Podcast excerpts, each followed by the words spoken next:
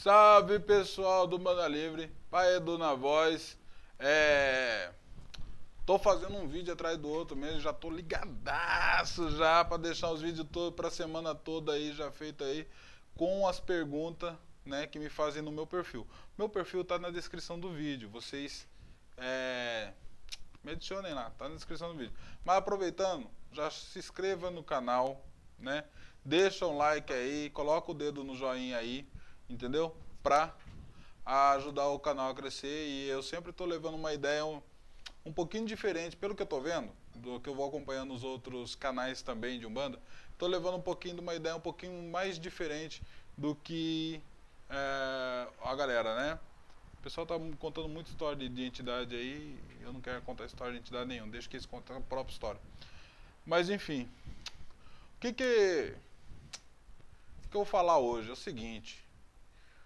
Me falaram que uma pombageira desceu no terreiro aí para jogar baralho, cigano, entendeu? Então, gente, é complicado porque é o seguinte, a entidade, né, ela já é o próprio oráculo, né? Quando fala assim, ah, mas a cigana joga baralho cigano, não precisa porque na Umbanda não tem baralho cigano. Não se joga baralho cigano na Umbanda, porque não faz parte da Umbanda nenhum oráculo. Então é preciso ficar atento a isso.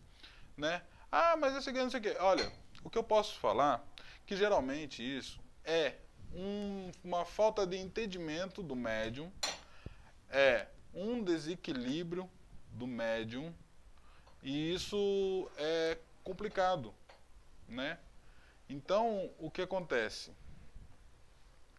O médium ele tem que se apurar um pouco mais, ele tem que buscar estudar um pouco mais para entender se isso faz parte da Umbanda ou se isso não faz parte da Umbanda. Não é falar assim, ah, mas eu vi no vídeo do Pai Edu, ele está falando que não faz parte, eu vou acreditar. Não, não precisa acreditar em mim. Eu prefiro que vocês estudem, porque no processo de estudo que vocês vão fazer, ou se tiver interesse mesmo, vocês vão aprender muitas outras coisas.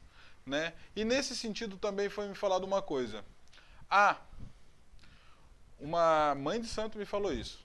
Ah, eu fui uma vez no candomblé, um babalorixá, um bambambam bam, bam aí, baixou um, uma pombageira nele e que foi jogar búzios. Gente, o tamanho a discrepância dessa, dessa condição, né? Por quê? Vamos pensar, o búzios, para quem é dado o búzios a jogar? Ao babalorixá e não à entidade. Como que esse babalorixá ele vai jogar búzios? Ele tem que ter pago sete anos dele dentro do candomblé, tem que ter recebido os búzios do pai de santo dele, tem que ter estudado para fazer a interpretação dos búzios e coisa e tal. E uma pombagira não tem nada a ver com o candomblé. Não faz parte do candomblé. Ela manifesta no candomblé, porque agora o candomblé tem essa questão da manifestação das entidades no candomblé, porque isso não tinha no passado, que só se trabalhava com o orixá, mas agora eles agregaram essa parada, eu não tenho problema nenhum com isso, até porque eu não tenho que ter problema com isso, porque isso aí não faz parte da minha ossada, porque eu sou de Umbanda, mas é, não faz sentido nenhum Pombagira jogar carta dentro da Umbanda, ou seja tarô, baralho cigano, né, qualquer coisa desse tipo, porque, ah, mas pode falar assim: ah, mas é ali que ela trabalha, que aquilo ali é um instrumento de trabalho dela. Não é um instrumento de trabalho dela. Né? Porque ali é, não existe evidência dentro da Umbanda, não existe essa questão de jogar o baralho para adivinhar e a pessoa está incorporada, não faz nem sentido, né? Ah, mas a entidade que trabalha comigo, na hora que eu estou jogando baralho cigano, ela está próximo de mim. Ok, isso é verdade, isso está mesmo, né? Se você trabalha fora do terreiro de Umbanda. E quando você vai jogar um baralho, você é intuído, a sua entidade cigana, ela se manifesta através do baralho para você. Ali ela vai mostrando as outras, vai mostrando para a pessoa, para o seu cliente, né, o que há de ser ali, né? A minha mãe joga, jogou baralho muitos anos, eu sei como é que funciona isso, né? Minha mãe trabalhou com uma cigana muito é, que eu gostava muito dela, né, e tal. Não vou falar o nome dela, mas enfim, que eu gostava muito dela. Muitos anos eu sei como é que o baralho cigano funciona e tal. Mas na Umbanda minha mãe nunca trabalhou com baralho, porque ela também já tem velha, né? Já é velha, já sabe. Na, no, na época dela já sabia que isso não, não tinha nada a ver. Imagina hoje em dia que a gente tem acesso muito mais às informações. Acho que as pessoas confundem porque tem a ver com o povo cigano, né? Pois é. Mas, Mas a, não com o povo cigano que vem trabalhar na Umbanda. É, porque a atuação do povo cigano dentro da Umbanda é um, fora da Umbanda é outro. Então a gente precisa compreender isso daí, né? Então você aí que já viu ou você que faz isso aí, buscar entendimento, buscar equilíbrio, buscar o estudo. Se a pombageira cigana ou qualquer outra pombageira está jogando baralho dentro do terreiro, está errado.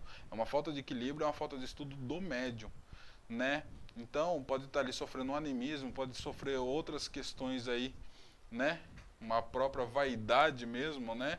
Que hoje em dia a Umbanda tá, tá complicada, a gente tá, cada dia que a gente passa, a gente está vendo mais coisas, mas enfim, não é instrumento de trabalho baralho para nenhuma entidade dentro da Umbanda. O, o mesmo vale para o Búzios, né? Uma entidade jogar. Já viu preto velho jogar Búzios? Não existe. E se tiver algum preto velho por aí jogando Búzios, não existe também, né? Muitos pretos velhos foram babalorixá de candomblé.